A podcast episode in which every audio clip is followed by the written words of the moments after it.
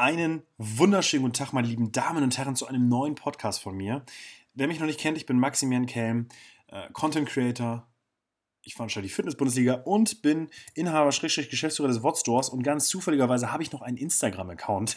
Wer mir noch nicht folgt, der soll mir jetzt folgen. Und genau um den geht es heute. Rein zufällig mache ich auch einen Podcast ohne nervigen Jingle und dem lauscht ihr jetzt auch in den nächsten 10 Minuten. Und jetzt habe ich es schon davor geschoben. Das Thema heute ist Instagram. Und das Thema heute ist ein sehr, sehr, sehr, sehr direktes. Nämlich, warum wachse ich eigentlich nicht mehr auf Instagram? Warum passiert denn da nichts mehr? Da steht die 19.2, manchmal 19.3, da stand schon 19.1. Warum um alles in der Welt passiert hier nichts? Und ihr könnt euch sicherlich denken, dass ich jetzt nicht 10 Minuten lang darüber reden möchte, warum mein Instagram per se nicht mehr wächst und warum ihr euch das jetzt anhören solltet, sondern warum vielleicht auch dein Instagram nicht wächst oder also auch irgendein anderes Social Game, oder aber, ähm, warum du gar nicht erst starten solltest, wenn du denkst, dass du mit super billigem Scheiß auf Instagram noch durchstarten kannst. Ja, jetzt atme ich kurz einmal durch. Worum geht's? Ich habe es gesagt, mein Instagram, das stagniert. Das stagniert. Und ich lade doch Content hoch. Ich mache witzigen Scheiß, ich mache viele Stories, ich interagiere, ich bin überall zu sehen, ich habe TikTok, ich habe YouTube gemacht, ähm, ich bin gut connected. Warum wächst denn hier nichts mehr? Die Frage habe ich mir auch gestellt. Und dann muss man immer mal gucken, und das ist jetzt direkt mein erster Tipp, wenn du dir gerade sagst, Digga, ich wachse auch nicht. Ich bin aber mal gewachsen. Dann muss man immer erstmal, erstmal, erstmal gebe ich immer der Plattform der Schuld, das ist schon mal ganz grundlegend. Die Plattform hat sich natürlich geändert, der Algorithmus ändert sich und so weiter und so fort. Früher war es einfacher, dies, das, ihr wisst Bescheid. Das stimmt auch alles. Und wenn euch jemand sagt, der 200.000 Follower hat und jetzt nicht mehr wächst, dass das der Grund ist, warum er nicht mehr wächst und warum seine Reichweite sinkt, dann ist das zu Teilen richtig, aber auch größtenteils Müll. Denn man muss sich immer fragen, warum bin ich denn gewachsen? Bin ich gewachsen, weil ich mal ein Schmock war, der Follow-Unfollow gemacht hat? Bin ich einer, der früher mal geilen Content gemacht hat und jetzt nichts mehr raushaut? Bin ich jemand, der super aktiv war und jetzt mega inaktiv ist? Mache ich jetzt auf einmal nur noch Business und, und schiebe hier nur noch Rabattcodes raus? Also, das sind alles so Dinge, die muss man sich mal fragen. Und ich möchte es anhand meines Beispiels einmal festmachen. Ähm, ich wachse, ich verliere aber höher, in höheren Zahlen Followern, als ich eben wachse. Und ähm, ist sehr schade, das ist aber auch sehr gut, weil dadurch geht altes Material raus und frisches kommt rein. Von daher, ich messe mich auch nicht an Zahlen per se. Ähm, wenn man aber erstmal eine gute Zahl hat, dann, dann ist das auch leichter dahergesagt. Es ist aber tatsächlich so, dass ich, wie gesagt, wachse und nicht, äh, Quatsch. Es ist, wie gesagt, so, dass ich eher schrumpfe, stagniere, stagniere aber nicht mehr wachse. Und natürlich habe ich mich auch gefragt, woran liegt das? Und kann ich der Plattform die Schuld geben oder sollte ich mir die Schuld geben? Und ich habe geguckt, was habe ich früher gemacht? Früher habe ich sehr viel witzigen Content gemacht. Früher habe ich auch mal darauf geschissen, ob das die ideale Postzeit war. Früher habe ich darauf geschissen, ob das Bild jetzt den perfekten Ausschnitt hat. Ich habe früher einfach gemacht, witzigen Stuff. Ähm, in einer Zeit, in der ich auch viel, viel mehr unterwegs war und nicht so viel von meinem Schreibtisch saß.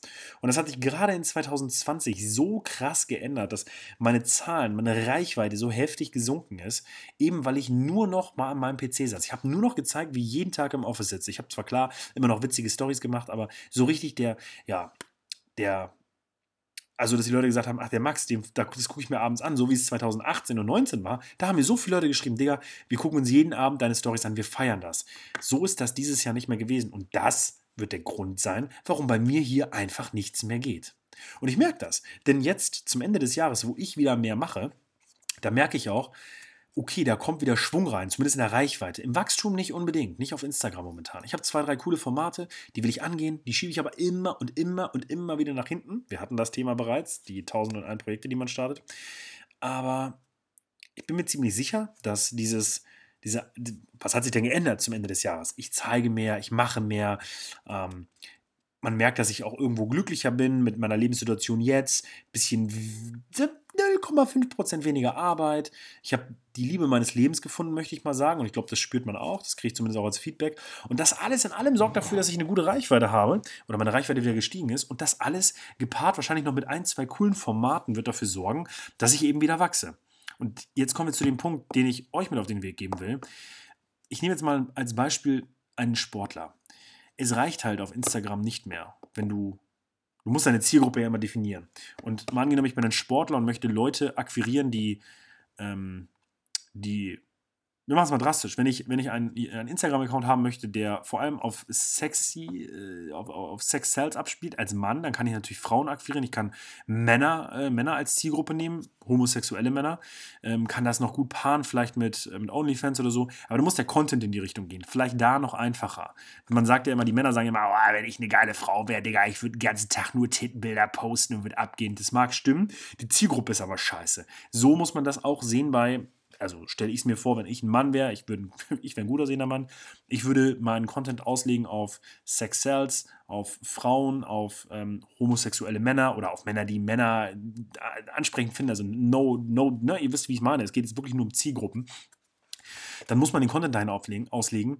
Ähm, da muss man aber auch wissen, dass diese Zielgruppe eben eine sehr schwierige ist und dass die nicht von jeder Firma bedient wird.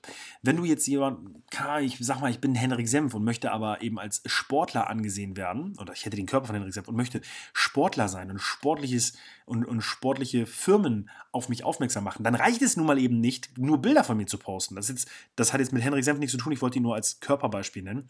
Mann, ich bin ein gut aussehender junger Mann, dann reicht es nun mal eben nicht, einfach nur Bilder zu posten äh, von mir an der Hantel und von mir vom Spiegel, von mir mit dem Eiweiß, weil das ist cool, das macht aber jeder. Und dadurch wirst du nicht mehr wachsen. Das juckt hier auf Insta keine Sau mehr. Das juckt auch auf TikTok keinen. Das ist ab, das ist weg, das ist Müll, das ist Schmutz. Du musst heutzutage entweder geilen Content liefern, im Sinne, im Sinne von witzigen Scheiß oder ähm, kommt immer wieder darauf an, ne?